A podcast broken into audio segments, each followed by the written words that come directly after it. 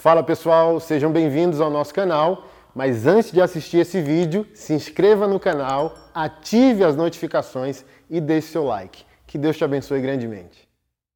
2 Pedro, capítulo 1.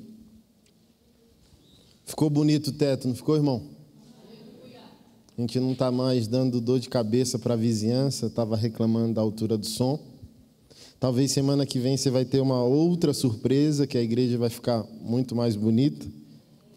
E a gente vai mudar o piso também. Eu tenho uma boa notícia: já arrumamos o dinheiro. Eu tenho uma notícia melhor ainda: ainda está no seu bolso.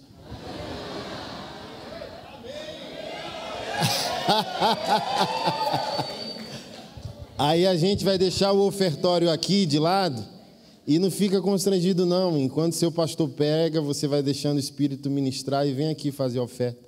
Acho que 10 mil reais a gente muda esse piso. Nós tivemos uma reunião semana passada na regional de ensino.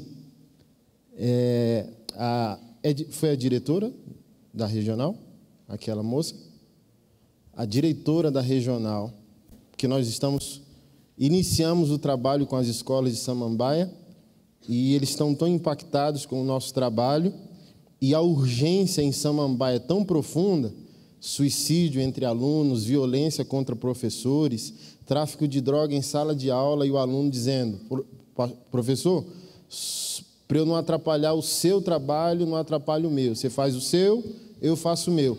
Menino de 12, 13, 14 anos. Então, por que nós queremos investir também na infraestrutura da nossa igreja? Porque nós cremos, amado, que em 2019 nós vamos alugar. Enquanto o Senhor não dá uma clareza do que nós vamos fazer, como eu disse alguns domingos atrás, esse espaço vai virar congregação, porque ele não vai ser sede. Então, esse espaço aqui vai ser um mínimo detalhe, porque ele está sendo um treinamento de Deus, a minha e a sua fidelidade. Então, enquanto o Senhor não vê fidelidade, o Senhor não expande. Mas enquanto não se torna nítido, todo esse trabalho com essa molecada precisa de demanda. Então, o que está no nosso coração é 2019, essa molecada trabalha, é, estuda no horário e complementa no outro. Complementa com quem? Com a igreja. Então a igreja vai produzir. Então já está no meu coração, nítido e claro. Gente, 2019 alugar outros galpões nessa mesma rua e num galpão só fazer toda uma estrutura só para criança. Então o menino vem, se especializa, a mãe do menino vem, entendeu? Então, essa mesma diretora emocionada, porque ela mesma, com o esforço dela, conseguiu cursos para esses garotos que muitos já criminosos, de, que não iam dar em nada, que destroem a escola porque pensam, não vou dar em nada mesmo. Então, ela conseguiu curso de sushi. Ela falou que já tem moleque que ela pagou um preço na, na França, não é isso? Em outros países trabalhando. Então, é nisso que a sua igreja crê, é nisso que a sua igreja está investindo, não é a coisa pela coisa. Tem uma finalidade, tem um objetivo que é servir e abençoar a cidade. Então isso aqui vai ficar muito legal. 2019 nem se fala, porque a gente vai ter que inaugurar novos horários de culto só para crianças e adolescentes. Eu creio. Esse é o nosso 2019. Tem muita coisa a se fazer é, em Samambaia e nós iremos fazer. E Deus vai dar todo o recurso. Mas ainda fica no seu bolso. Tire o escorpião dele, tá bom? 10 mil reais a gente faz o piso, bota o ofertório aqui e deixa Deus falar. Aleluia. Glória a Deus. Eu vou adotar isso. Eu acho tão bonitinho o cabo da Ciolo falando glória a Deus. Ele faz uma carinha, glórias, glória a Deus, glória a Deus. 2 Pedro 1, verso 1. Simão Pedro, servo e apóstolo de Jesus Cristo, aos que conosco obtiveram fé igualmente preciosa na justiça do nosso Deus e Salvador Jesus Cristo. Graça e paz vos sejam multiplicadas no pleno conhecimento de Jesus, nosso Senhor.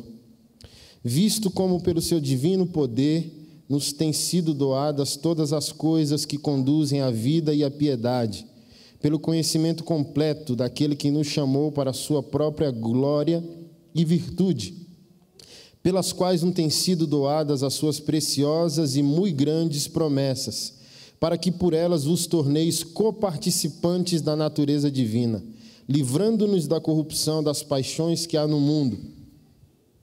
Por isso mesmo, vós, reunindo toda a vossa diligência, associai com a vossa fé a virtude, com a virtude o conhecimento, com o conhecimento o domínio próprio, com o domínio próprio a perseverança, com a perseverança a piedade, com a piedade a fraternidade, com a fraternidade o amor, porque estas coisas, existindo em vós e em vós aumentando, fazem com que não sejam nem inativos, nem infrutuosos no pleno conhecimento do nosso Senhor Jesus. Pois aquele a quem estas coisas não estão presentes é cego, vendo só o que está perto, esquecido da purificação dos seus pecados de outrora. Por isso, irmãos, procurai com diligência cada vez maior confirmar a vossa vocação e eleição, porquanto precedendo assim não tropeçareis em tempo algum, pois desta maneira que vos será amplamente suprida a entrada no reino eterno de nosso Senhor e Salvador Jesus Cristo. Amém. Pai, nós louvamos a Ti, reverenciamos a Tua palavra, Senhor, diante do Teu Espírito, pedindo clareza, entendimento, espírito de sabedoria e de revelação, como orou o apóstolo Paulo, para que haja transformação naquilo que pensamos naquilo que somos e como nós vivemos, em nome de Jesus Cristo. Amém. Eu tenho refletido bastante esse mês naquilo que volta e meia eu pincelo com vocês, que é o extremo sucesso dos coachings, né? O maior deles, a nível mundial, se chama Tony Robbins. Não sei se você já ouviu falar. Um dos maiores do Brasil, não vou falar o nome, ele lucra anualmente, anualmente, ele lucra meio bilhão de reais. 500 milhões de reais é o faturamento anual de um dos coaches mais influentes do Brasil. Se o brasileiro está ganhando meio bilhão, Tony Robbins já passou dos 10 bilhões há muito tempo. E o que é interessante é que, tirando as técnicas profissionais de PNL, de psicologia, de inteligência emocional, todo o restante é inteligência espiritual, todo o restante é Bíblia. É por isso que todos eles se encontram num denominador comum: espiritualidade. Podem até não se. Esse não era cristão, o brasileiro. Se tornou cristão há dois anos. Esse que eu estou falando no Brasil se converteu. Tony Robbins é budista. Então todo coach vai cavando a psique e as emoções humanas e encontra um fundamento: espiritualidade.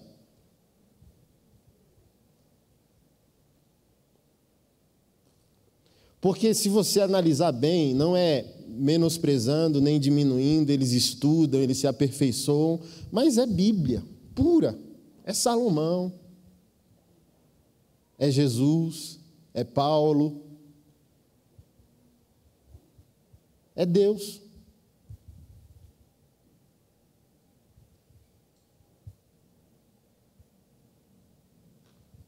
E o que eu vou falar hoje para você é fruto de irritação mesmo. Porque tudo aquilo que é espiritualidade já foi resolvido. A lei falou da maldição da desobediência a Deus. Paulo falou sobre os filhos da ira, os destinados à ira, os inimigos de Deus por natureza. As pessoas hoje têm romantizado Jesus, têm, têm customizado o leão da tribo de Judá, tornando ele um simples gatinho que ama como se o único atributo do nosso Deus fosse o amor, como se o nosso Deus, a exercer um atributo, negasse todos os outros atributos. E com isso as pessoas vão diminuindo o impacto que o Evangelho deveria causar na vida delas. Quanto mais elas mexem naquilo que é absoluto, quanto mais elas mexem naquilo que é definitivo, que não é sugestivo, que é palavra de Deus, elas diminuem a ofensa. Quanto menos você for ofendido pelo Evangelho, menos transformado você será. Qual, quanto mais o Evangelho te ofender, mais próspero você será. E olha como você já fisgou a palavra prosperidade pensando em dinheiro. Para você, você perceber o nível da sua limitação. Querido, riqueza é aquilo que habita seu dinheiro. Prosperidade é aquilo que habita todas as áreas da sua vida. Prosperidade inclui finanças? Mas prosperidade não é diretamente financeiro.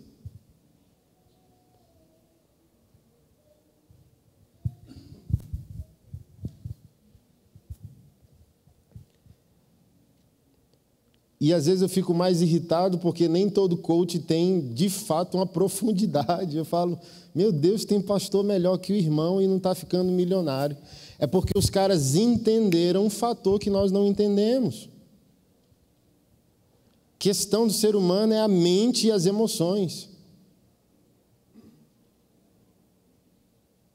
E a gente acha que é espiritual. A maldição da desobediência já foi resolvida na cruz, lembra? Gálatas 3,13. Lembra? Cristo se fez maldito em nosso lugar, levando a maldição que nos cabia, está lá. Então, tudo que é espiritual na sua vida, Jesus já resolveu. Então, você tem coisas que você não resolve mais pela oração. Tem coisas que você resolve pela reorganização das suas ideias, reorganização das suas posturas, reorganização das suas prioridades. Eu tenho uma outra boa notícia, querida. A gente já comprou um montão de ar-condicionado. Eu estou vendo se abanando aí, ó. E a segunda boa notícia é que está no seu cartão de crédito. Olha, aleluia. E você que está assistindo de longe, coisa linda, achando que está ouvindo o culto online te isenta de responsabilidade, manda o ar-condicionado que está calor. A gente resolveu um problema e arrumou outro, viu aí, né? Jesus amado.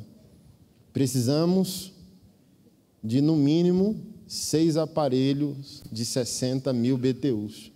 Ou botar um exaustorzão lá atrás. Ó. É, não é bom, né? Então é melhor ar-condicionado mesmo. Aí fecha aqui o restante da acústica, fica top o ambiente, tá bom? Uns 30 mil reais. Mas vai, Deus é bom. Aleluia. Glória a Deus. Aleluia. O que é que eu estava falando? Não é mais, amado, olha só. É, nós é, vivendo, vivemos de maneira desorganizada com o nosso pensamento, nossa postura, vivemos em desobediência a Deus e à palavra de Deus, e a gente ousa ainda perguntar o porquê nossa vida está como está.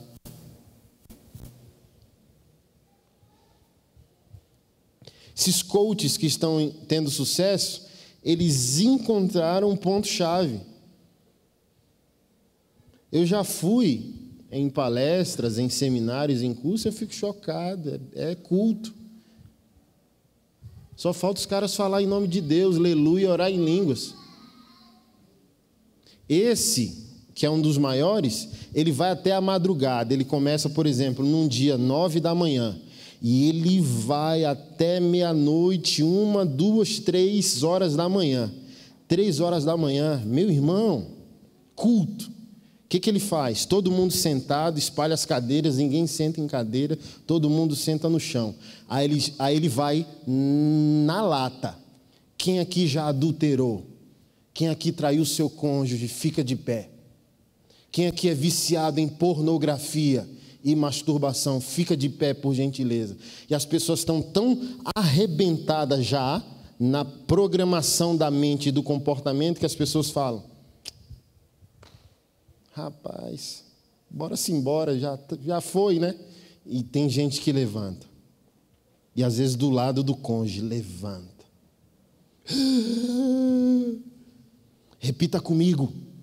O adultério é um dreno para a tua energia.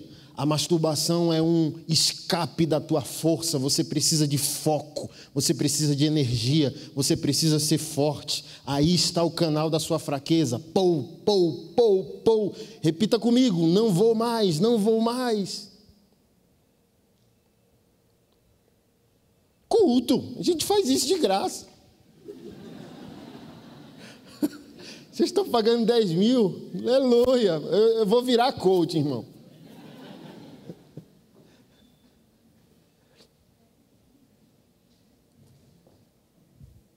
Com isso eu não estou menosprezando.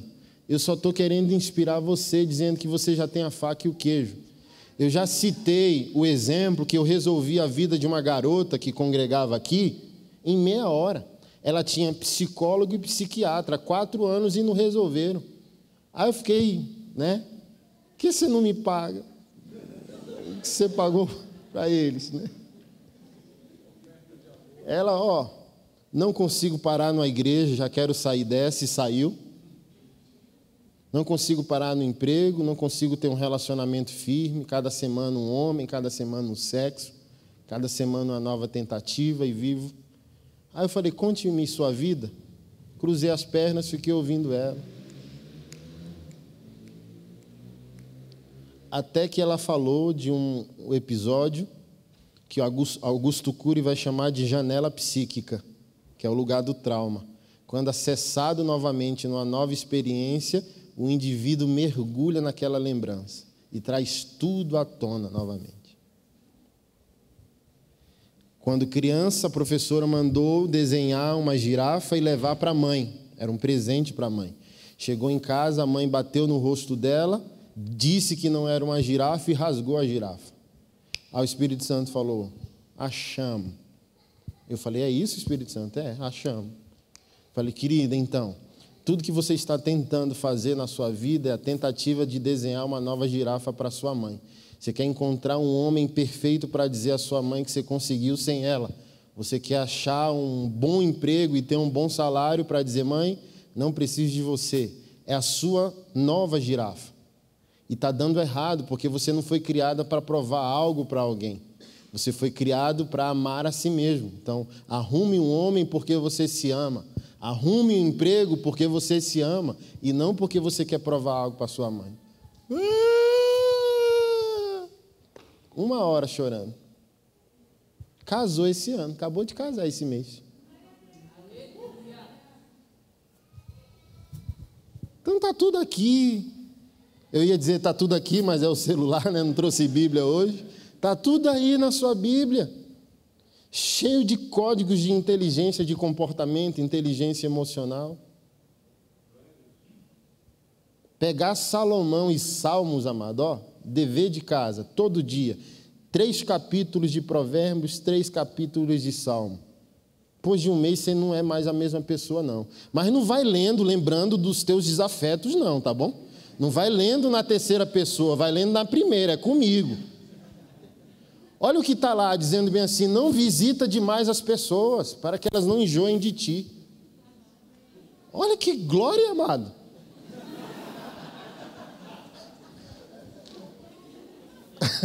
Mas não é verdade? Por exemplo, você conhece alguém, aí um dia, igual irmão na igreja, dois, aleluia, tô junto, tô junto, mas tem uma hora eu não sei você, eu gosto do meu espaço. Eu gosto de silêncio, eu gosto, eu amo a mim mesmo, eu amo minha presença, eu amo estar só comigo. Então imagina alguém sempre sem freio, sem noção, invadindo sua individualidade. Ou você mesmo, essa pessoa, já está lá escrito.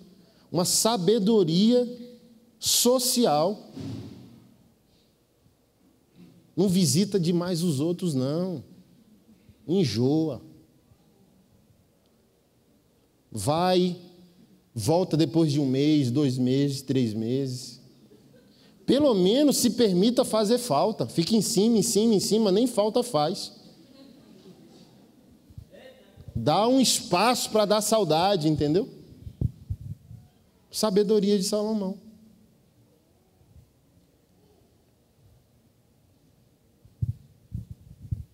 No meu caso, é igual a agenda. Tem igreja que quer que eu vá lá cinco vezes no ano. Eu já estou enjoado, dizendo: não, macho, o mundo é grande. Pelo amor de Deus, de novo, a mesma igreja. Vocês não aprenderam na primeira, não vai aprender na décima. Me deixa em paz. Me deixa conhecer uma nova igreja, novos irmãos.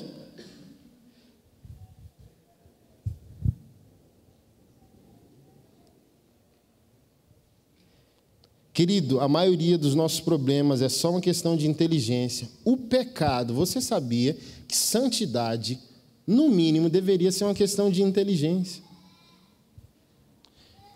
Meu querido irmão, você não foi criado por Deus para se arrepender. Guarda isso. Não foi meio que chocante ouvir o Cal aquele domingo? Foi massa, não foi? Meu irmão, foi muito bom. Bateu bater no osso da nossa hipocrisia, foi ou não foi? Mas o que foi mais didático ali?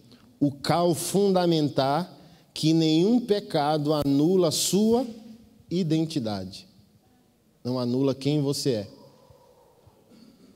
Ele fala muito, Cal gosta muito de falar sobre o reinar em vida. Você não foi criado para se arrepender, você foi criado para reinar.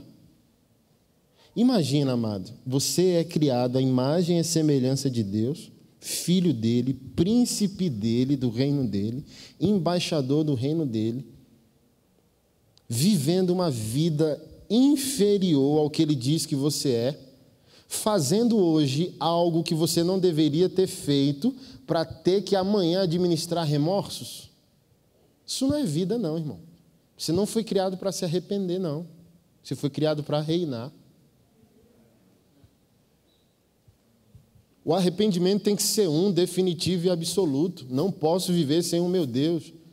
Me arrependi para o novo nascimento, mas eu não posso estar me arrependendo de coisas básicas que o bom senso já deveria ter me libertado. Imagina, Deus tem uma carreira para você cumprir e você fica pesado tendo que voltar atrás para se arrepender. Isso não é vida, não, irmão. Viver quase um mês todo sem eficácia espiritual para ter que no início do mês se arrepender para participar da Santa Ceia. Você não foi criado para isso, não, querido. Passa o mês todo mal, vai chegando a ceia, ora, tenho que me alinhar para comer pão. Você é governante em nome de Deus. E como governante, governar a si mesmo é o teu primeiro mandato. Amado, se o Senhor não pode governar teus instintos, Ele não pode governar teu espírito. Todo mundo diz, sou de Deus, decanta, né? Aleluia, sou crente, olha. Mas não consegue ser contido nos impulsos de comportamento, de sexualidade, de opinião. Então eu sou assim, ó, numa mesa.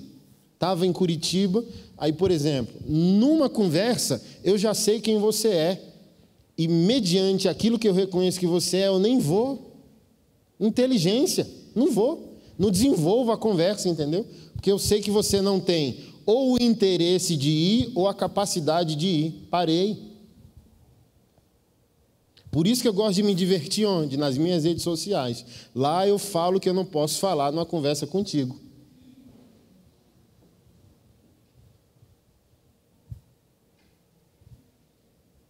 Mas as pessoas não, as pessoas sentam numa mesa e ó, fala tudo e até o que não deveria ser dito. Para fazer o quê? Se arrepender depois. Provérbios, está escrito que na multidão de palavras não há como está isento de pecado. Quem muito fala, muito peca. Outro provérbio diz: se afaste de quem fala demais. Hoje é meu código de inteligência. Ih, fala muito. Uh, saio fora. Já falei muito um dia. Hoje, ó, não perguntou. Falo o que eu penso nas minhas redes sociais, mas vou falar com você se você perguntar o que eu penso. Se você não perguntar, calado estou, calado fico, até mesmo sendo seu pastor. Estou vendo você se arrebentar, mas você não perguntou, eu não vou me meter. Porque se eu me meter sem você perguntar, você dá piti. Se eu não me meter, você dá piti, se eu me meter, você dá piti, é melhor eu ficar na minha.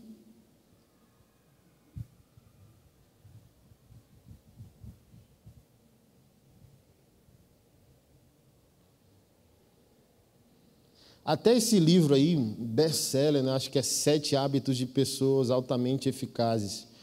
Uma delas é o Network, que é provérbio de Salomão. A reflexão diz que a pessoa menos eficaz resolve demanda, paga a conta, vive trabalhando igual angustiado para pagar seus boletos no final do mês. O eficaz não, ele amplia relacionamentos porque a um dado momento o relacionamento converte em lucro. Provérbios, está lá escrito dizendo: olha, reparte o teu pão com sete ou com oito, lança teu pão sobre as águas, e isso significa multidão, muitas pessoas, se espalhe. Mas não deixe de trabalhar, porque você não sabe o que prosperará primeiro, se aquilo que você dividiu ou o seu trabalho.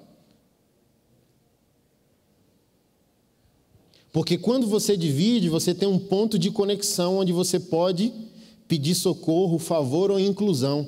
Por exemplo, você começa sua empresa, se você tem bons relacionamentos, e relacionamento se dá por quê? Doação. Deus amou o mundo de tal maneira e deu. O dar, o presentear, conectou.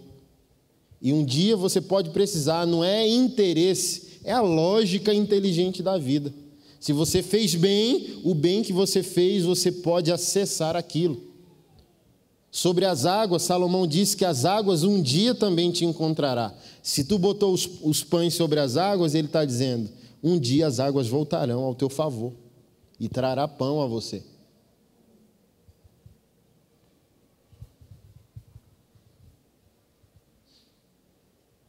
Então está todo mundo orando, dizendo: Senhor, por que meu casamento? Querendo que o Senhor fale um manto, querendo que o Senhor fale um mistério. Mas não tem nada de mistério. É lógico, é comportamento. Se é comportamento, tem que ser reprogramado e não. Oh, espiritualmente eu vou. Imagina, olha o que a gente está dizendo para Deus. Não temos o comportamento correto, certo? Aí a gente dá uma de surdo espiritual. A gente sabe, você sabe, coisa linda.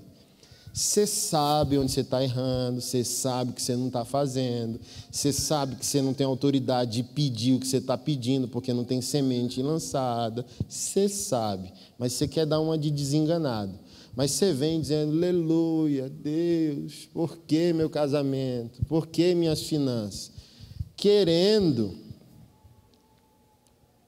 que o Senhor também se faça de desentendido e diga, oh, usa o profeta. Aí vem o profeta. Labas, seu casamento vai ser transformado. Mas a mulher dá panelada no marido todo dia. Mas o marido desrespeita a esposa, insulta ela, diminui ela. Mas a gente quer, por meio do espiritual, resolver o que é comportamental, que é mudança de hábito. Ou me mandam, como eu falo muito de relacionamento e sexo nas redes sociais, vem como ser um marido melhor. Uai, não vai ser marido melhor no sofá tomando coca, cerveja, assistindo o Flamengo, não. Todo dia vai ser colocado diante de você decisões a serem tomadas em favor de sua esposa. Nenhum anjo virá, não virá uma legião de anjos para levantar você do sofá para lavar louça em favor dela e isso ser conectivo ao drama que vocês estão vivendo. Olha, ele está mudando, olha, ele se importa, olha, ele me ama. Mas o cara quer resolver pela oração. Que doideira, amado. É comportamento, é hábito.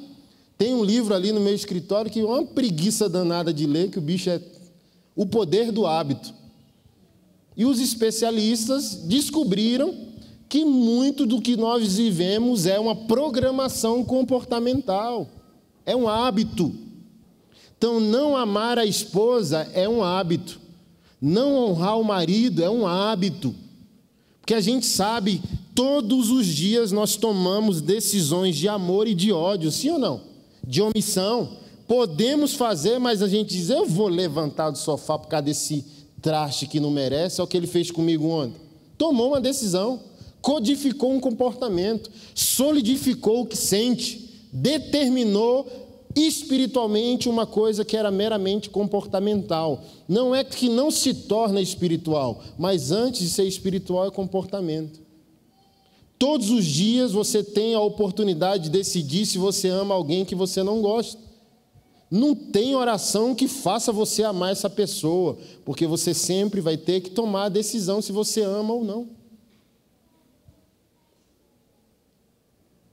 Estava ouvindo uma canção no Spotify dizendo, ih, bonitinha, mas não funciona. Oh, Deus, me faça amar mais. Aí Deus agora é o culpado porque a gente está amando menos. Entendeu? Aí se Deus estiver bem humorado, Deus solta um vento, manda um anjo ministrador, diz, vai lá fazer o Anderson amar mais. Aí está na conta de quem? De Deus. Olha como a gente é fujão de responsabilidade.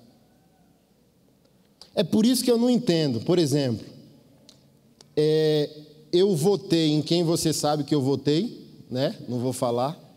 No coiso, eu coisei hoje.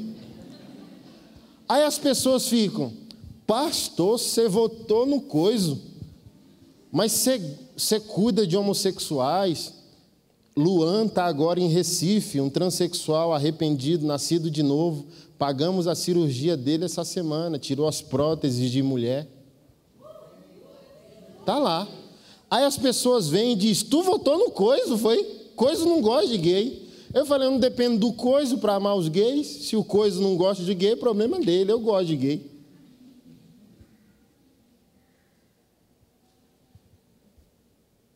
Mas olha só, na minha cabeça, eu não consigo assimilar o seguinte: as pessoas não conseguem é, divorciar as coisas. As pessoas não conseguem dividir homossexual de homossexualidade. É uma equação básica, crente. É básico. É básico para quem entendeu o Evangelho, é básico para quem ama a Deus, é básico para quem ama o próximo. Você acredita que eu. Não sei se você me acompanha no Facebook, e eu estou bloqueado há sete dias. Um crente atribulado me denunciou de discurso de ódio.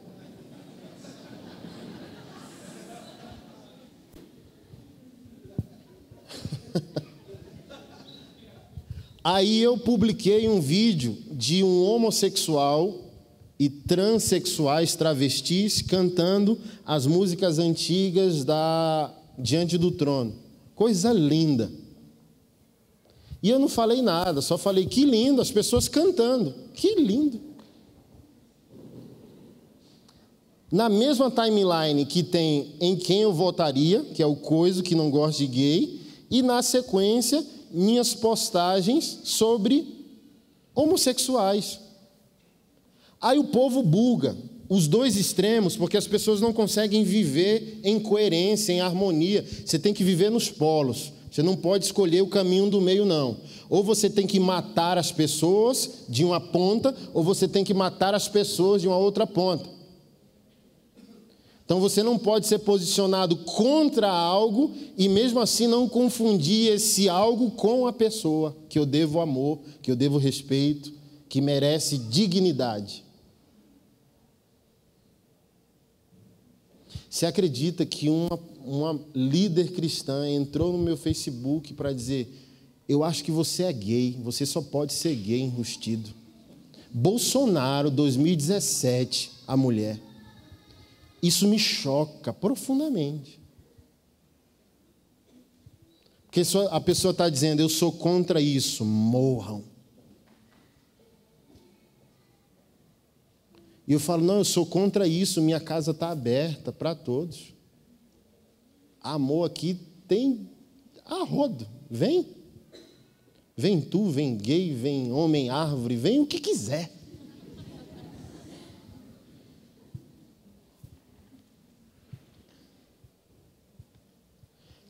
Mas pegue uma pessoa dessa na vida e veja como ela é em casa, no casamento, com o marido, no caráter.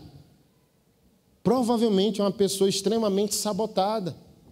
E quer botar na conta do quê? Do espiritual. E é bom senso. Eu falei bem assim, é, eu, eu, eu fiquei chocado. Fiquei chocado.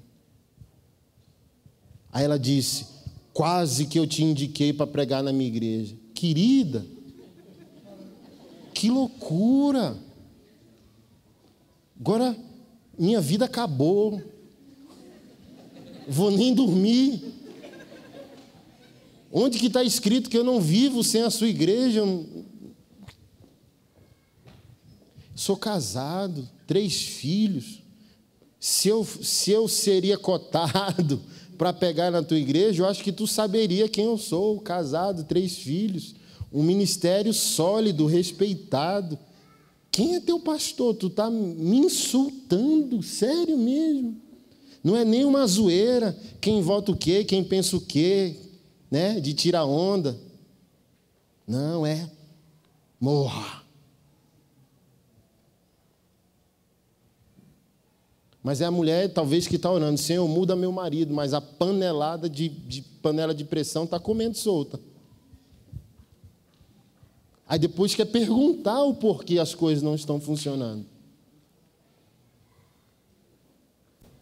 Porque, amado, que anjo vai resolver um comportamento de uma pessoa assim? Nem um anjo, nem nada vai resolver, até que ela decida resolver.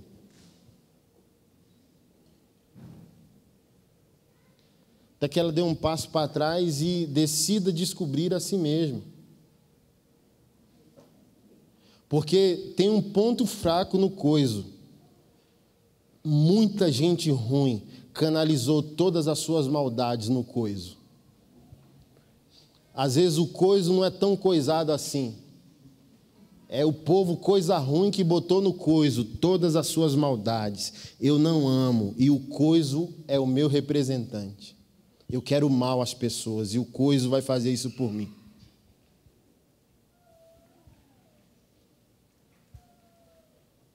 Pastor, para você a homossexualidade é pecado? Sim, no céu, na terra e debaixo da terra. Mas pense num camarada que é chonado em gay não é gay. Eu. Na cabeça do povo é como é que pode? Eu pergunto, como é que não pode?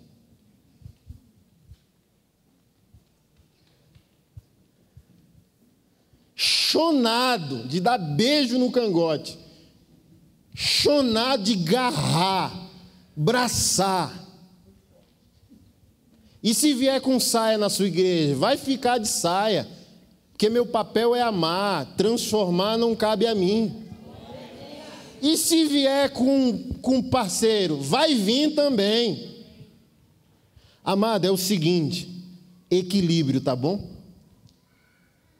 O homossexual, como cidadão, se você não paga os impostos dele, ele tem direitos.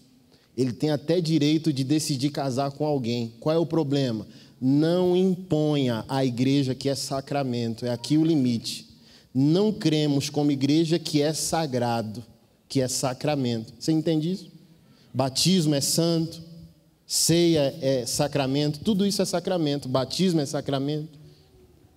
Então, qual é a blasfêmia e a problemática? Celebrarmos na igreja a união homoafetiva mas não é cristão negar as pessoas homoafetivas que se casem sem Deus. Você é maduro para entender o que eu estou dizendo?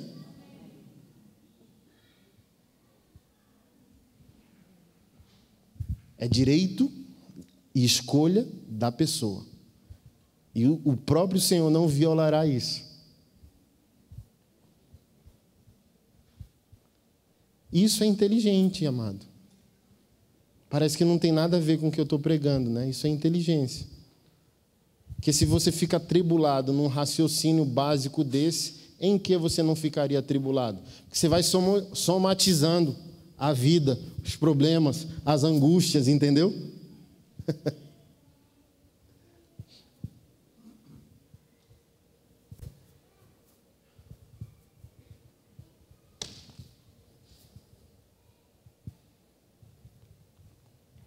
E eu estou dizendo tudo isso para dizer a você que você foi criado para o mais, sim, e não para o menos.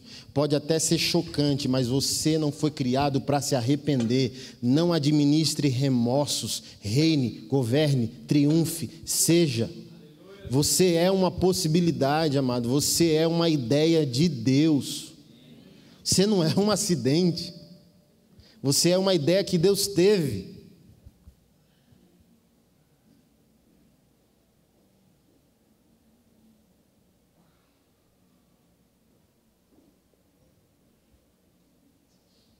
Oh, as pessoas ficam diante de uma reflexão bíblica direta e objetiva. Você não é mais pecador, querido. Buscando por santidade. Você é santo, lutando contra o pecado.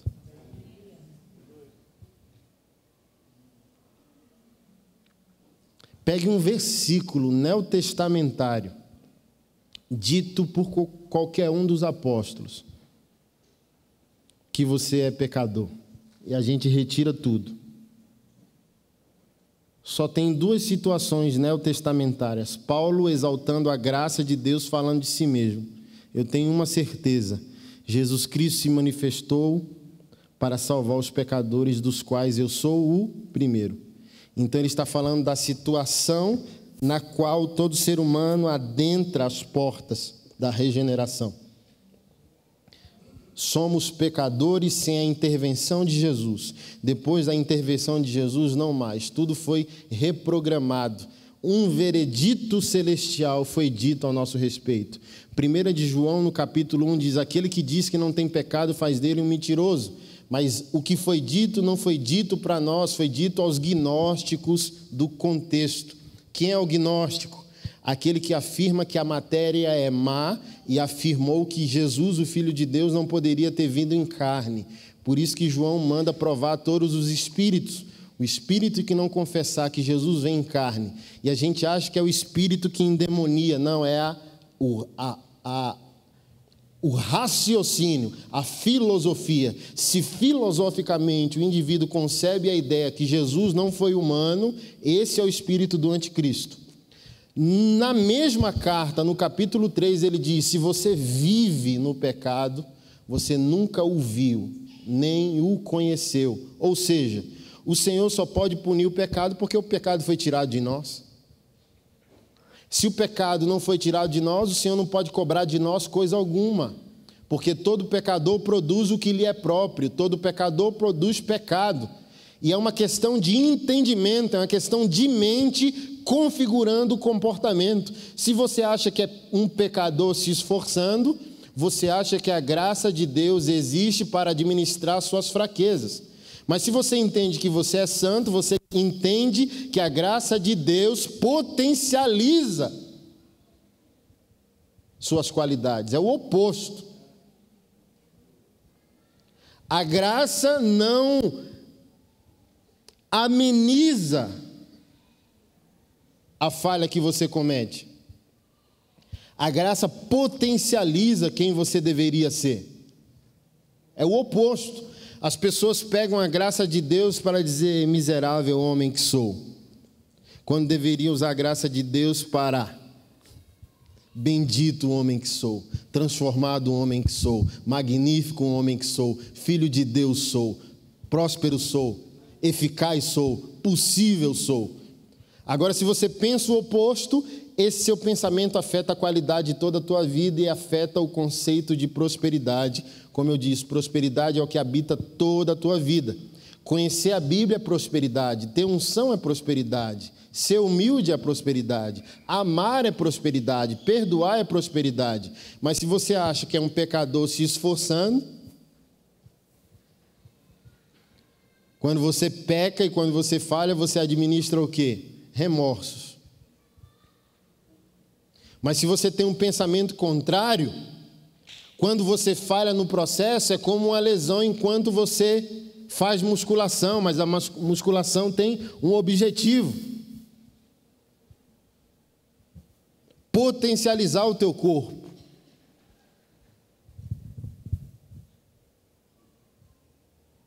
Você pega todas as cartas do apóstolo Paulo, querido, ou ele começa ou ele termina saudando a você. E não é de desgramado, não é ser não vale nada, não é ser o, o pó do chão, você não é ninguém, você é o verme de Jacó. Paulo diz aos eleitos, aos santos, aos redimidos, aos justos, aos justificados de Deus. Você é o que você pensa, amado. Porque o que você pensa determina o que você sente, o que você sente determina como você vive.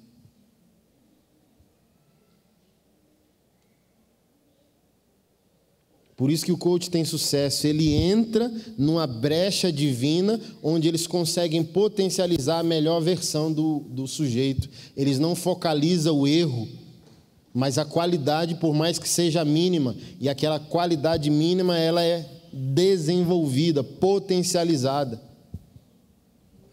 Eu já dei aqui, eu fui numa, numa, num seminário de um deles aqui em Brasília e eu fiquei muito chocado que é a espiritualidade, principalmente porque esse era, é um cristão autêntico, pleno. Numa palestra de coach, fiquei lá o dia inteiro, meio café pra caramba, deu sono, mas muita coisa interessante. No final, que vai começar o que eles chamam de PNL, que é programação neurolinguística, né? Sei lá que momento é aquele, baixa a luz, muda o tom da voz e começa a falar. E ele mandou todo mundo desenhar o destino.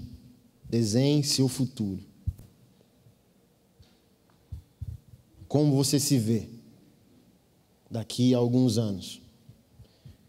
E eu estava lá, fazendo meu rabisco, meu desenho. Daqui a pouco uma mulher começou a gritar. Falei, pronto é a, Assembleia, é a Universal e eu não estou sabendo. Gritar mesmo. Falei, não. E ele foi lá. Entrevista mesmo, quase entrevista, assim, ó. Fala que eu te escuto. O que está acontecendo? E a moça, eu não consigo ver meu futuro. Por que você não consegue ver seu futuro? Porque eu determinei ele quando eu tinha 12 anos de idade. O que foi que você determinou? Que eu seria próspera, independente e mãe solteira. E o que você é? Próspera, independente e mãe solteira. E é isso que você quer do seu futuro? Não. Mas o que eu disse é mais forte daquilo que eu quero. E o que você quer? Me ver de véu e grinalda sendo amada, cuidada por um homem. E ele disse: Fale. Amado, ficou todo mundo assim. Fala. Ele diz: fala, quebra o que você construiu, quebra o que você determinou, fala o que você quer. Ela não conseguiu. Então fala para mim aí se o teu pensamento não tem poder. Há a hipótese criacional que o mundo foi criado por ondas sonoras. Pregador Louvre tem uma canção sobre isso. a ciência é massa, né? Adalto Lourenço diz: a ciência já perdeu para Deus faz tempo. É que os cientistas não querem passar vergonha, ficam 40 anos em sala de aula, em laboratórios, para dizer que a Bíblia está certa. Mas eles chegaram a essa tese: o universo foi criado por ondas sonoras. E que ondas sonoras são essas?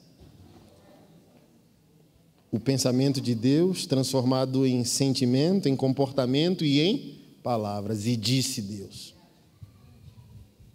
E ó. Então, tudo que você pensa será o que você sente, será o que você vive, será o que você fala. Não sirvo, não vai servir. Não presto, não vai prestar. Não consigo, não conseguirei. Não sou, não será. Não vai, não irá.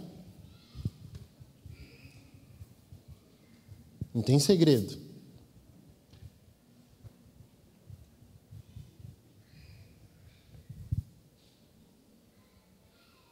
Então, primeiro você tem que mudar o que você pensa.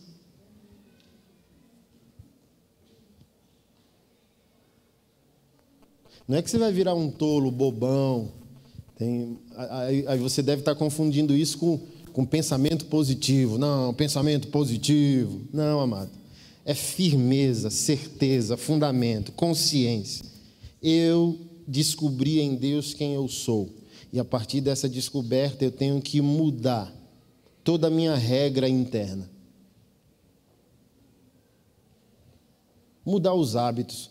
Se é uma questão de cidadania, você descobriu que não é só das, da sua cidade humana, mas também de uma cidade espiritual, o mínimo você tem que averiguar os hábitos de uma com os hábitos da outra e ver o que é inadequado.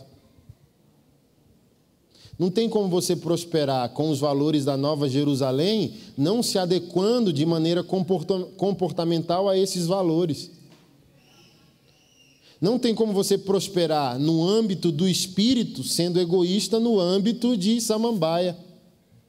Então você tem que chocar as realidades.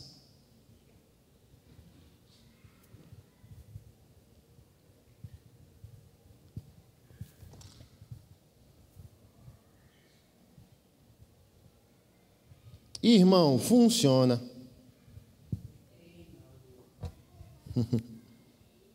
Funciona. Amado, se você pudesse tomar um café comigo, coisa impossível quase, esse ano, tá? Mas ano que vem vai melhorar. Eu tinha tanta coisa para falar sobre você, sobre o poder da mudança da mente, o que você pensa de si mesmo. Como isso impulsiona a sua vida, querido.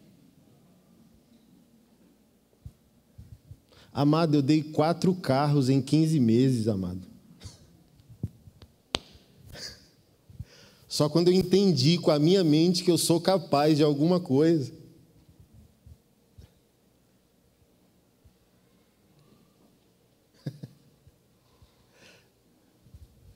Que até então você fica meu Deus, eu não consigo para mim, então imagina conseguir para alguém.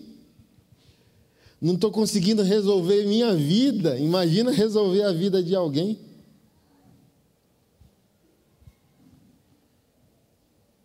Então, segunda-feira, segunda-feira agora, eu acho,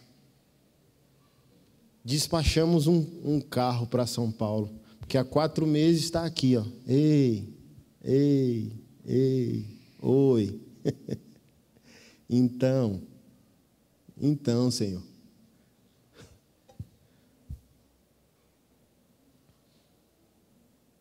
Porque quando você muda sua mente, você entra num lugar que você jamais imaginaria que existe.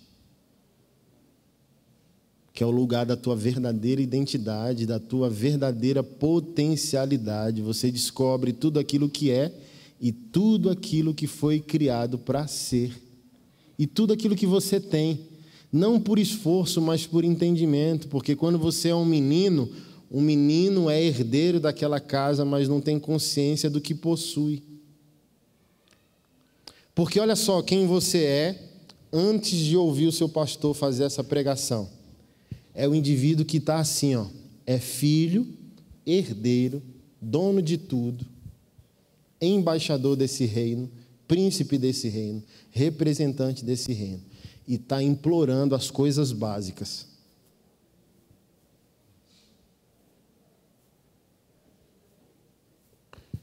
E nem toda oração mais é com Deus. Sabe por quê? Porque o Filho de Deus não foi criado em Jesus Cristo para viver da misericórdia de Deus. O Filho de Deus vive da herança de Deus.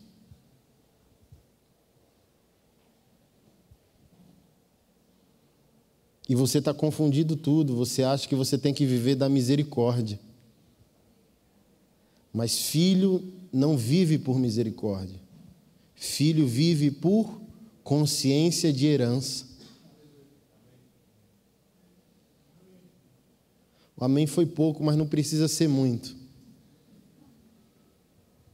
Você só precisa lutar com a sua mente e deixar que isso desça. Eu tenho três filhos, já falei, eu acho isso aqui para você. E nenhum dia que eu acordo tem uma vigília na minha cozinha. Nem um dia que eu acordo, os meus filhos estão ali em claro, em lágrimas. Santo Pai, glorioso Anderson, amamos o teu nome. Tem compaixão de nós que não prestamos, que não valemos nada. Pecadores miseráveis são teus filhos, dão um trabalho danado. Nem tem consciência quanto é a mensalidade escolar, não merecemos nem viver. Somos todos miseráveis. Imploramos tua misericórdia para que a gente possa tomar café da manhã.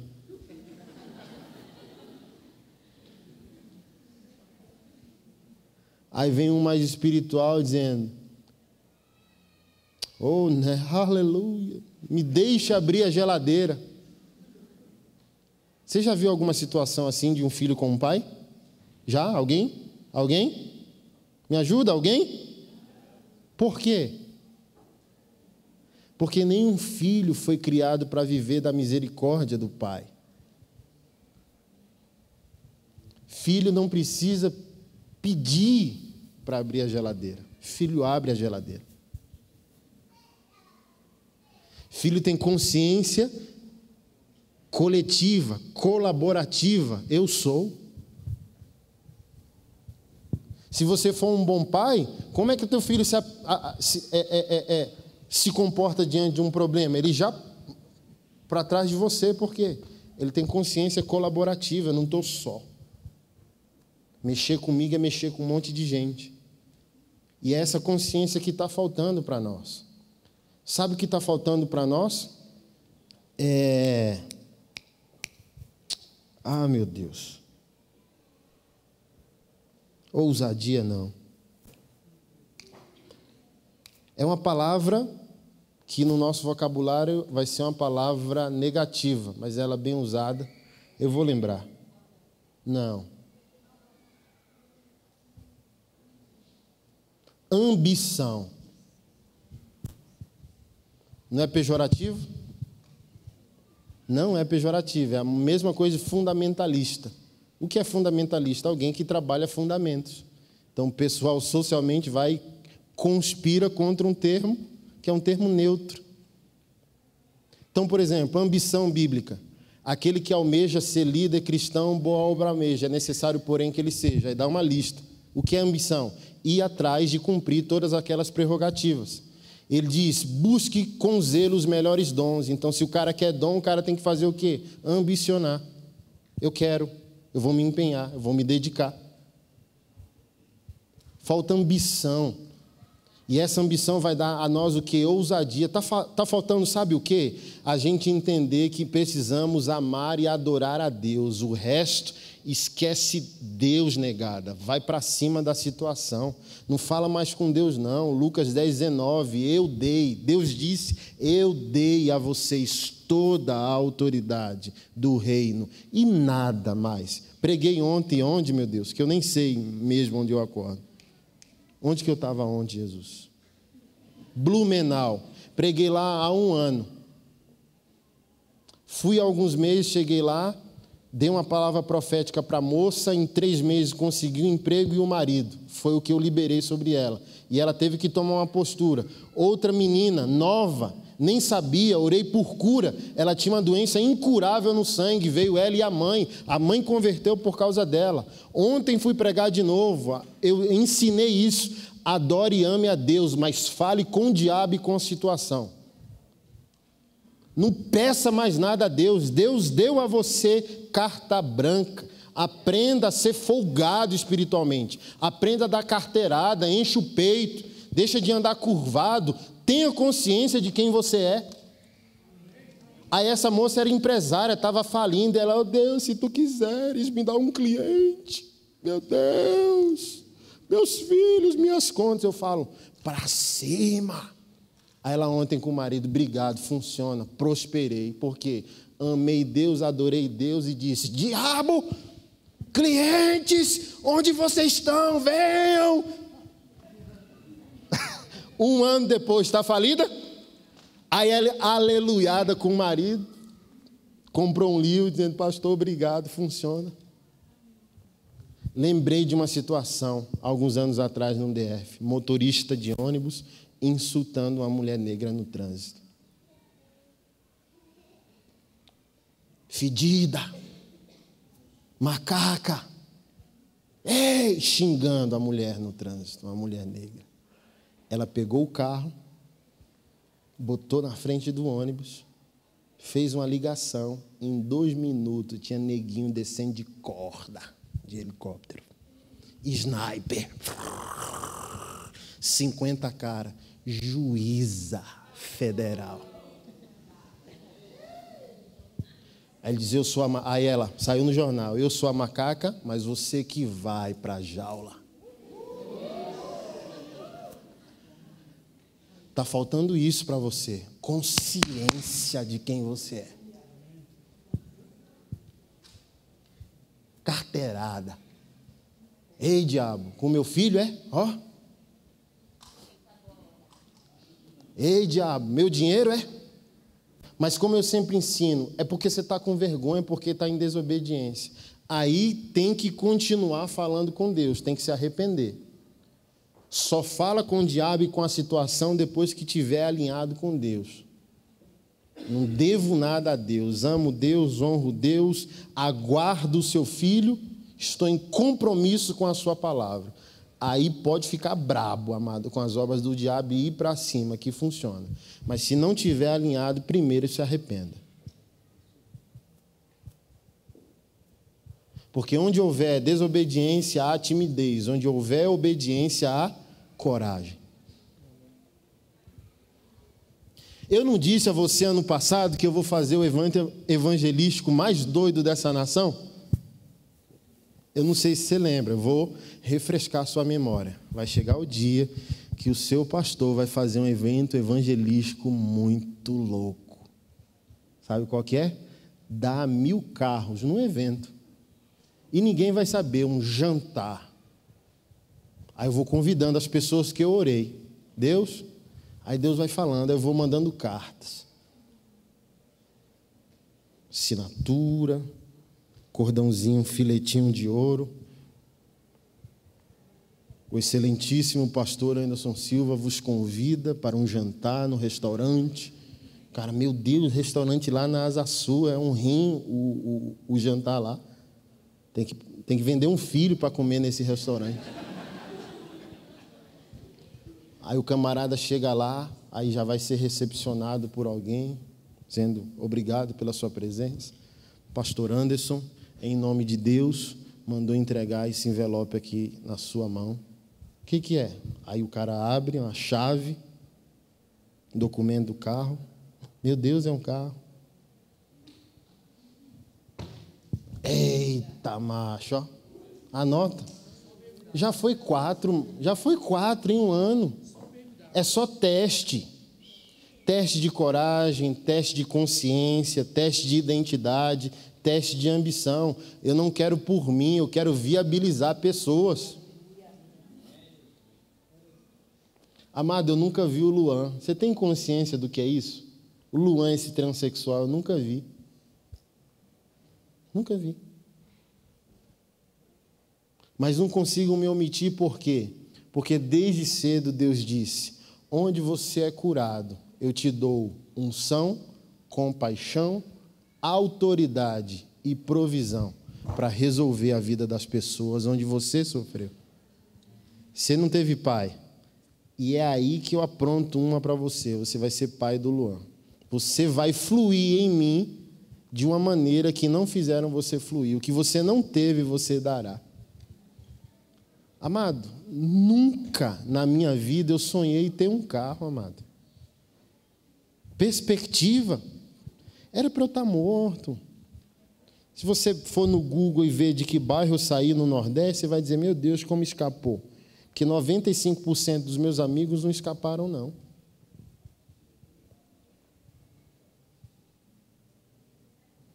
Aí o, ca... o pastor que eu mandei, ele é do Rio está em São Paulo, no interior, no mato, numa fazenda, recuperando de depressão. Aí tem quatro meses o senhor dizendo: esse carro que está na tua garagem é dele, viu? Aí eu falei: Amém. Mandei. Aí ele mandou um áudio, filho chorando, abraçado no carro, porque viu a situação do pai, mutilado, abandonado pela igreja, sem crer que Deus é bom, sem crer que Deus é pai, amado. Então não é um carro, é um resgate de esperança. É uma confirmação que Deus se importa. Aí o cara chorando dentro do carro, nem dirigir, não sabe dirigir, não tem habilitação perto dos 40, mesma história que eu. Vou fazer 38, até os 34 eu não tinha habilitação. Por quê? Ué, para que tirar habilitação? Nunca vou ter um carro?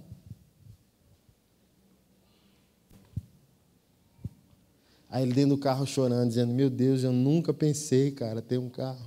Estou dentro do meu carro.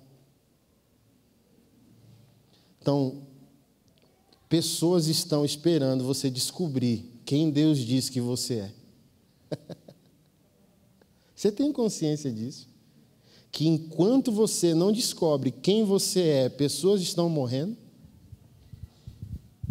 sonhos estão sendo encaixotados, ministérios estão sendo sepultados, porque você não descobre quem você é.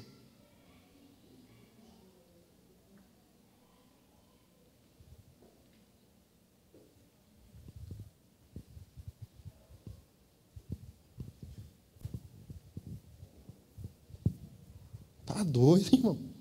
Eu quero tudo.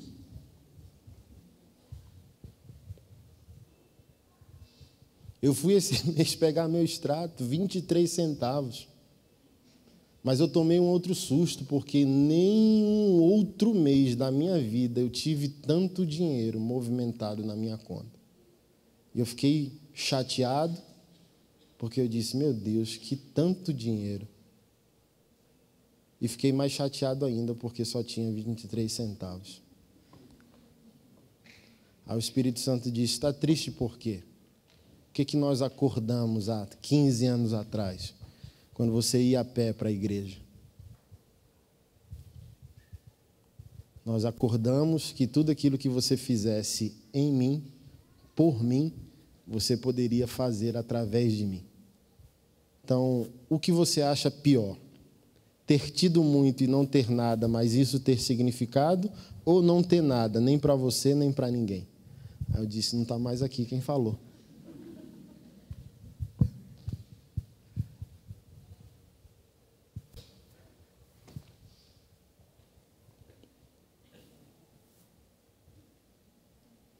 Postei essa semana, querido, pensar pequeno não é digno de um cristão porque o seu Pai, o seu Deus, o seu Senhor está construindo uma cidade.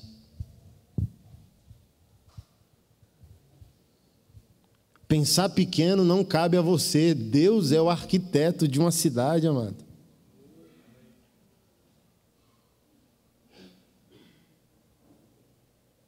Seu Deus está construindo uma cidade, você, ah, verme de Jacó. E como diz o Helm, topíssima cidade. Você abre lá em Apocalipse, topíssima cidade. Não é? E a gente, oh. imagina, amado, se a gente não mudar agora, que constrangimento vai ser a Nova Jerusalém? Eu demorei a assimilar, porque antigamente eu me ofendia muito com a convicção que as pessoas têm. E hoje é a minha tese: quando você encontra um mais que vencedor, esse vencedor assusta suas zonas de conforto, ofende suas síndromes. Então o problema não é quem conseguiu, o problema é que isso ofende o que ainda não estamos decididos a viver. Você entende isso? Então você vê alguém convicto, posicionado, próspero e diz: ó, oh, ó oh, que arrogante, ó oh, que playboy, ó que não sei o quê. Então não é que o cara é, é que a certeza do cara ofende nossas dúvidas.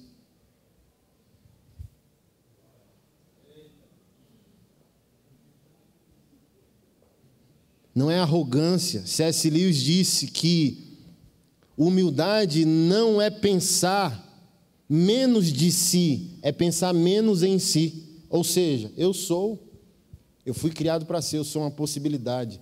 Eu sou a única bala que Deus tem contra o inimigo.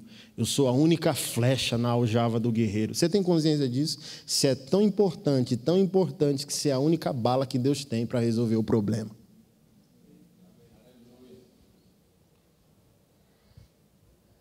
Então Deus quer usar você em unção, Deus quer usar você em compaixão, Deus quer usar você em revelação da palavra, em prosperidade financeira, Deus quer usar você poderosamente.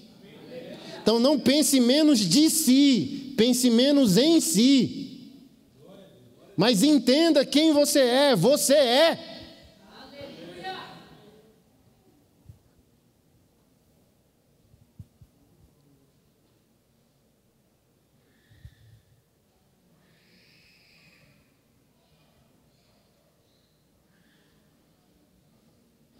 Se as pessoas não estivessem ansiosas em descobrir quem são, os coaches não estavam enriquecendo.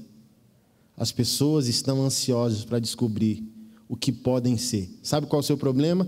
Você tem a fé no lugar errado, você tem a fé na não fé. Você quer achar um versículo bíblico que solidifique sua derrota.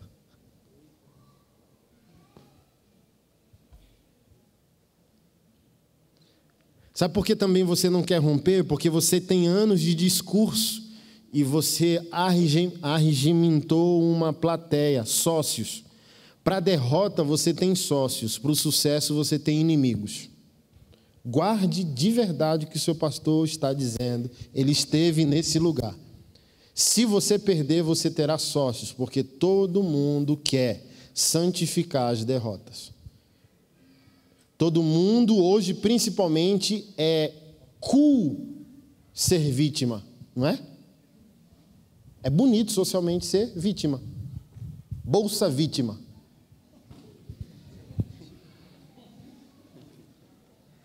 Porque o governo que estava aí tem sucesso por causa disso. Acabei de ver um vídeo essa semana. Bolsa travesti. Eu respeito. É um dos meus trabalhos. Mas, amado, se tornou travesti quem quer.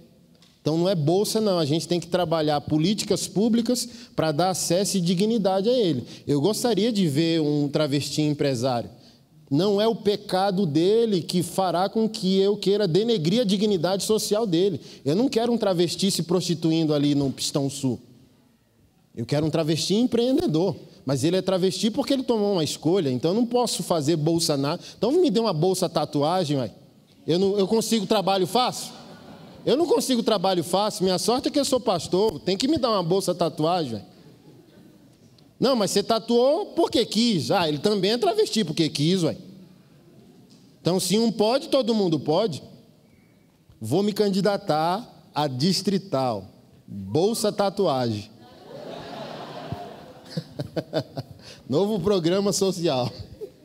Os tatuados excluídos da sociedade um salário e meio de bolsa. O que, que eu estava falando antes dessa besteira? Só para contrariar. O que, que eu estava falando?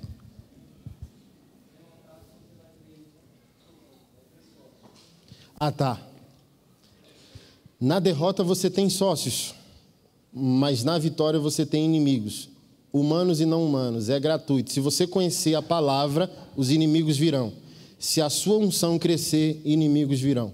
Se você prosperar, inimigos virão, porque você passa a ofender a zona de conforto das pessoas e as pessoas defendem suas síndromes atacando suas certezas. E isso é um problema, você vai prestar conta disso. Você não quer descobrir quem você é porque você tem um discurso há cinco anos, dez anos, que foi agradável, você criou a amizade, a simpatia de alguém. Se você hoje falar, olha só, olha que complexo. Se você quiser adorar, amar a Deus, você vai descobrir quem você é. E bem provavelmente, quando você descobrir quem você é, Deus vai usar você numa área que talvez você criticou sua vida inteira.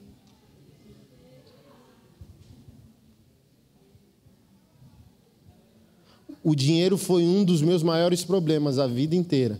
Pense no assunto que eu amo falar hoje.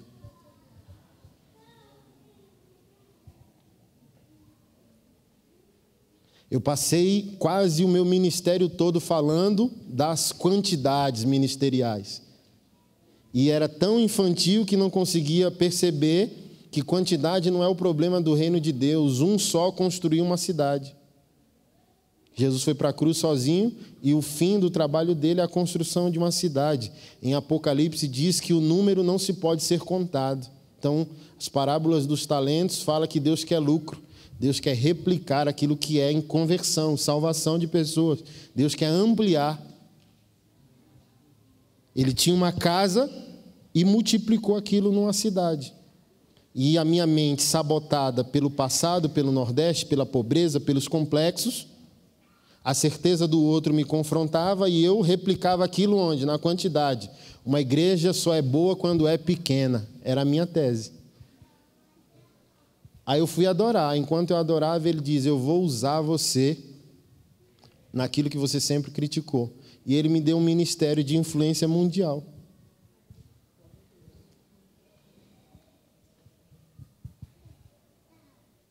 Por isso que eu falei algum domingo atrás, né? Alguém foi no meu Instagram dizendo: Você é muito de um vendido. Eu falei: É lógico, está escrito. Foi comprado por sangue há dois mil anos atrás. E eu não tenho problema de desconstruir uma fala minha, amado. Porque o ministério não é meu e a vida não é minha. E eu não estou aqui para agradar homens, o Evangelho não se fundamenta nisso. E esse ministério que começou nas ruas, das ruas, só sobrou um de 200, 300 que tinham. Por quê? Descobrir quem é caro e até os teus amigos, quando você tem consciência da sua nova identidade, se tornam seus inimigos. Certeza incomoda.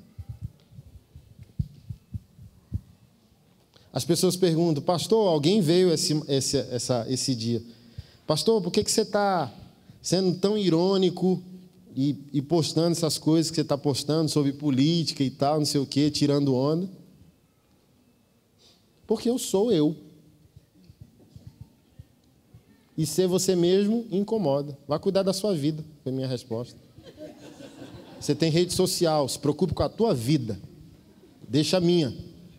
Porque o cara, você entra lá, você não sabe o que pensa, não sabe o que quer, não sabe o que vota. Então, tem dúvidas. Aí ele vem na minha e está cheio de certeza e vem sabotar a minha certeza. Não, vai se preocupar com a tua dúvida, macho. Me deixa.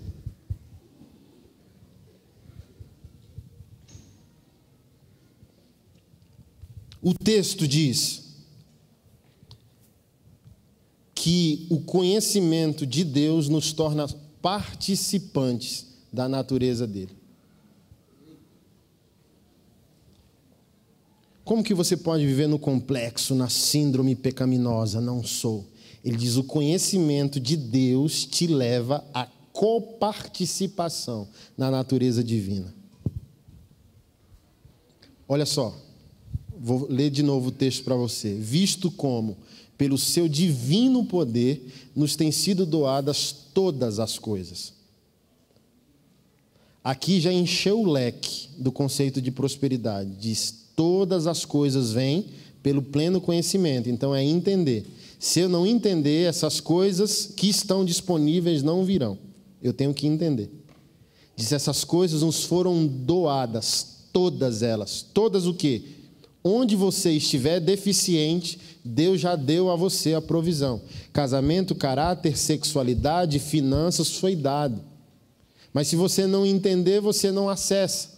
É seu, mas é a sua maturidade que acessa esse lugar. E a sua obediência, lógico.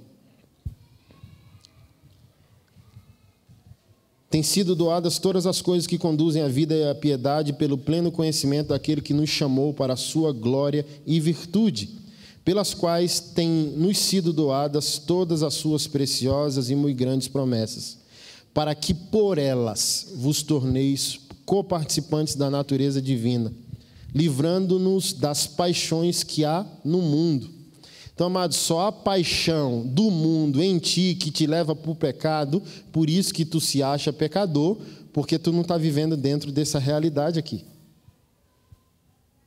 Por isso que eu discordo da tese que crente tem que fugir do mundo e viver na igreja porque a cidade faz mal.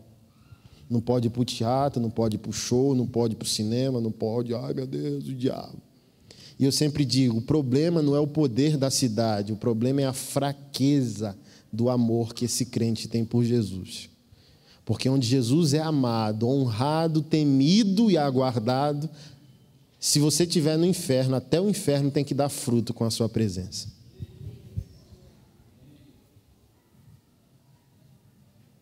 Então só há paixão do mundo que traz o pecado para a tua, tua vida, porque é, a realidade desse texto não está operando em você. Por isso mesmo, vos reunindo a vossa diligência, ou seja, é um esforço seu. Eu tenho uma boa notícia para a gente poder encerrar esse culto. Você está salvo para a vida eterna. Ser salvo a partir de agora é uma decisão que nem Deus se intromete. Se você não quiser me perdoar, você não vai, porque Deus não vai te fazer me perdoar. Se você não quiser me amar, Deus não vai fazer você me amar. Se você não quiser prosperar, você não vai prosperar. Se você não quiser um casamento pleno, você não vai ter. Mas você é salvo e vai viver vida de atribulado, como se não fosse salvo.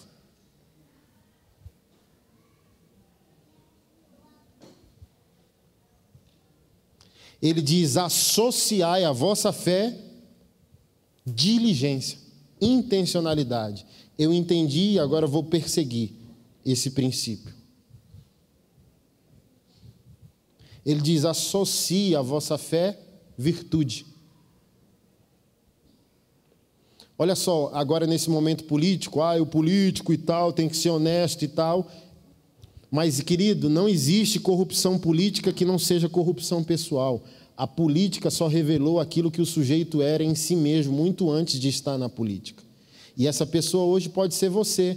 E o Senhor me desafiou nas seguintes reflexões. Quem viaja muito aqui não se irritou quando começaram a cobrar bagagem despachada de 23 quilos, que era de graça, incluída na passagem? Amado é um. Não vou falar, não, mas pense no negócio que eu fico chateado. Porque se comprar pelo site é 40, se comprar pelo aplicativo é 60, se comprar na hora é 80. Eu já paguei 490 na hora. Mais caro que a passagem. Bolado. Aí dá vontade de fazer o quê? Você pode levar duas bagagens de mão, uma de 10 e a mochila. Aí você diz, também eu vou ferrar o sistema, bota 30 quilos na de 10 quilos. Aí certa vez, uma tripulante, uma aeromoça, disse: É só não fazer cara de que está pesado. Porque ninguém vai pesar sua mala de 10. Não faça esforço não faça a cara que está pesado. Então sorria, pegue sua mala de 10, que está pesando 30, e coloque no compartimento e cumpra seu destino. Aí, agora faz sentido, associa a sua fé virtude, grandeza de caráter. Não, 10 quilos são 10 quilos. E se minha bagagem está mais de 10 quilos, pagarei o despacho da mala de 23. Para o homem, nada. Para o sistema, nada. Mas para Deus, por causa da consciência, tudo. Aí Deus abre favor e graça. Deus não vai prosperar quem está fraudando imposto, não, irmão. Lamento dizer você, tá bom?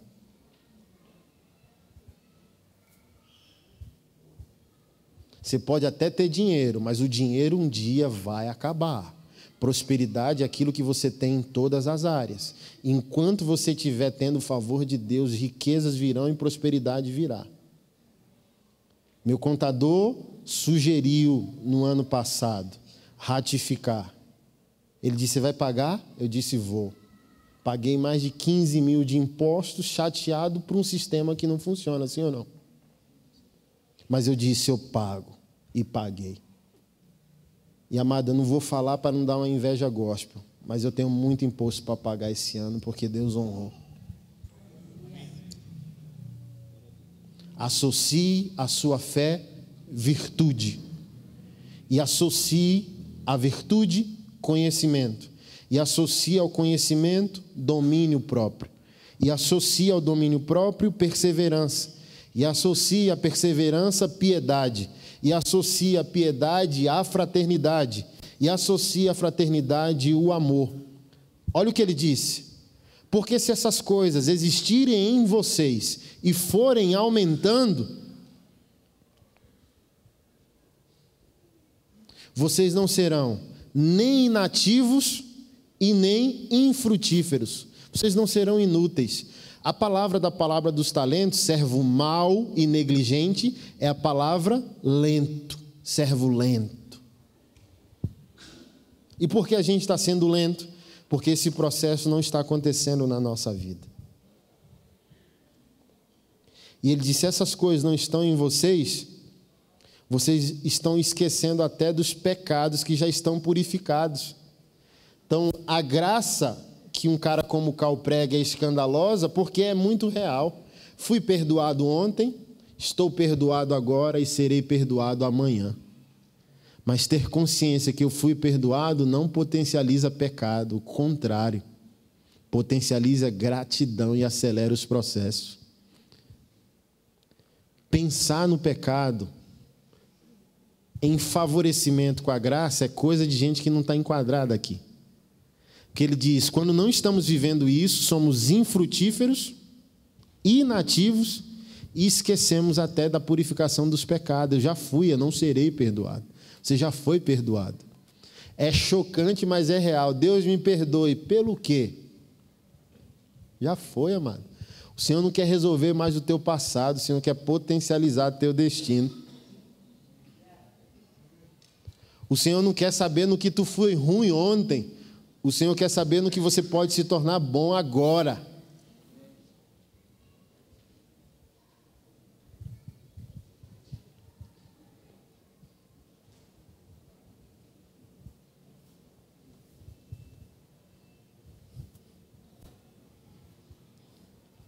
Então eu creio que 70% da, das possibilidades da sua vida está com a tua mente, tuas emoções e teu comportamento. Faz o teste essa semana. Eu tenho que mudar minhas finanças, reprograma pensamento, comportamento e sentimento sobre o dinheiro.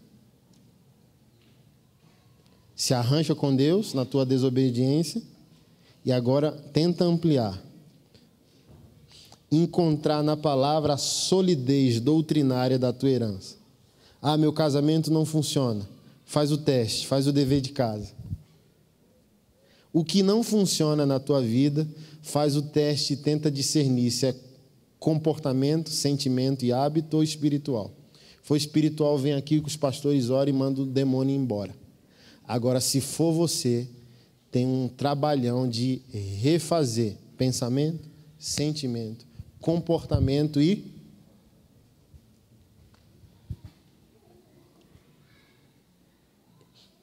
Quantos pais aqui não estão perdendo o amor dos filhos porque gritam muito?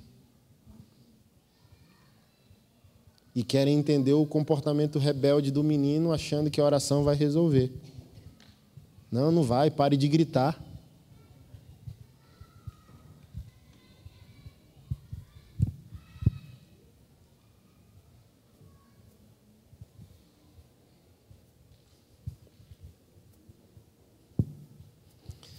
As pessoas querem terceirizar tudo para o diabo e o coitado já está triste, viu? Que pensa num BO que o camarada tem que resolver com Deus. Aí o camarada vacila com a esposa e chega e diz: O diabo é sujo. Aí o diabo diz: Oxe, fui eu. Fui. Nem eu, nem eu estou sabendo que fui eu. Que na hora do bem bom, do virar os olhos, nem Deus, nem o capeta estava lá com você, não, ué. Não é?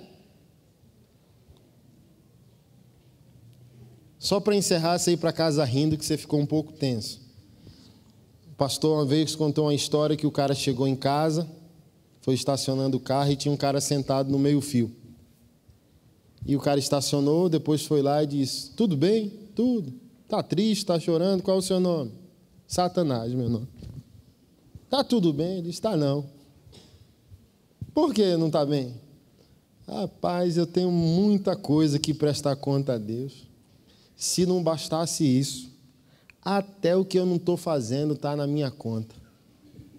Os filhos dele, os crentes, estão fazendo o que querem, do jeito que querem, e estão dizendo que sou eu. Então o diabo já tem a parcela dele, amado. Não é com ele, não. É com a gente. Pedro mudou de quem ele era no Evangelho para quem ele se tornou em Atos dos Apóstolos. Ele não foi orando, não. Foi tomando decisões. Foi tomando posturas. O camarada está orando a Deus pedindo dinheiro. Nem trabalha, nem cumpre princípios. Ah, para, moço.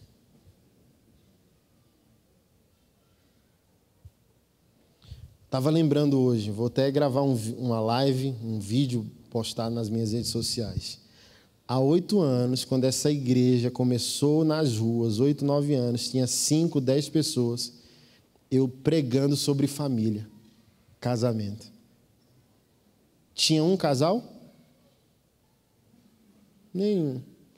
Certa vez veio uma pessoa e censurou. Você é maluco, é pastor? Veio. E eu não tive respostas.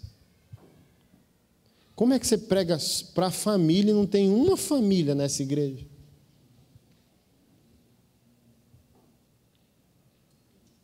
Aí eu fiquei triste, tipo, pois é, né? Mas estava aqui, ó. E por que, que eu estou dizendo isso? Porque eu sou esse processo que eu li a você agora nesse texto.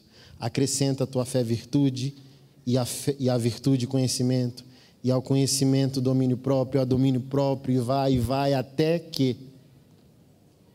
Ou seja, descubra quem você é, Deus te dará uma visão, e muitos te considerarão louco. E hoje eu sou, nesse país e em muitos países, e ontem fechei três idas intensas de transformação das famílias na Europa. Então eu posso dizer hoje que mundialmente eu sou um dos pastores mais requisitados e influentes na área de família. Descobrir quem é custa caro. Olha o louco. Está pregando sobre dinheiro e anda a pé. Está dizendo que Deus prospera e tem uma bicicleta.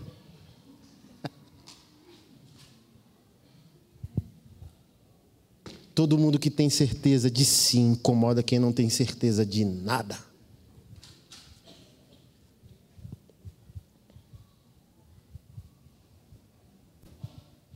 Tá tão boa a unção que não dá vontade nem de parar, né? Descubra quem você é. Tem pessoas dependendo que você descubra quem você é.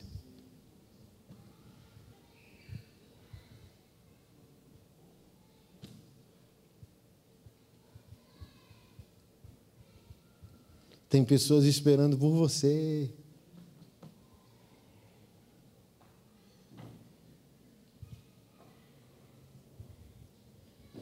Ah, mas se eu for, meus amigos, teus amigos morreram por você?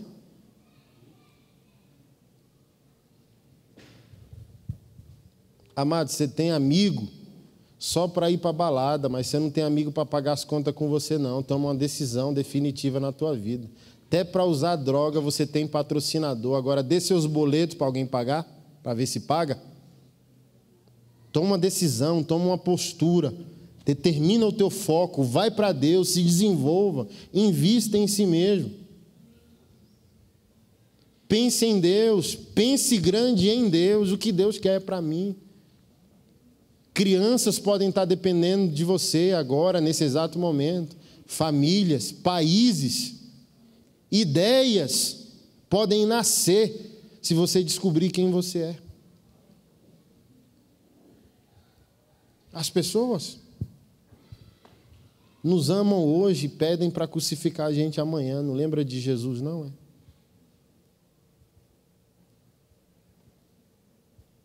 Não use as pessoas como termômetro.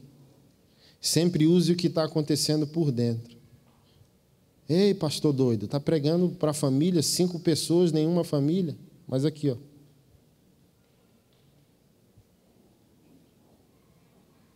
Dentro.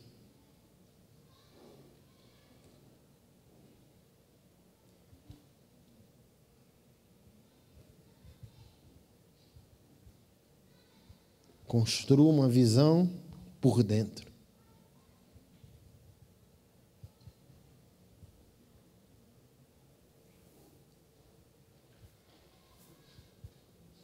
E cumpra seu destino em Deus. Amém? Curve sua cabeça. Deixa eu orar por você abençoar a sua vida.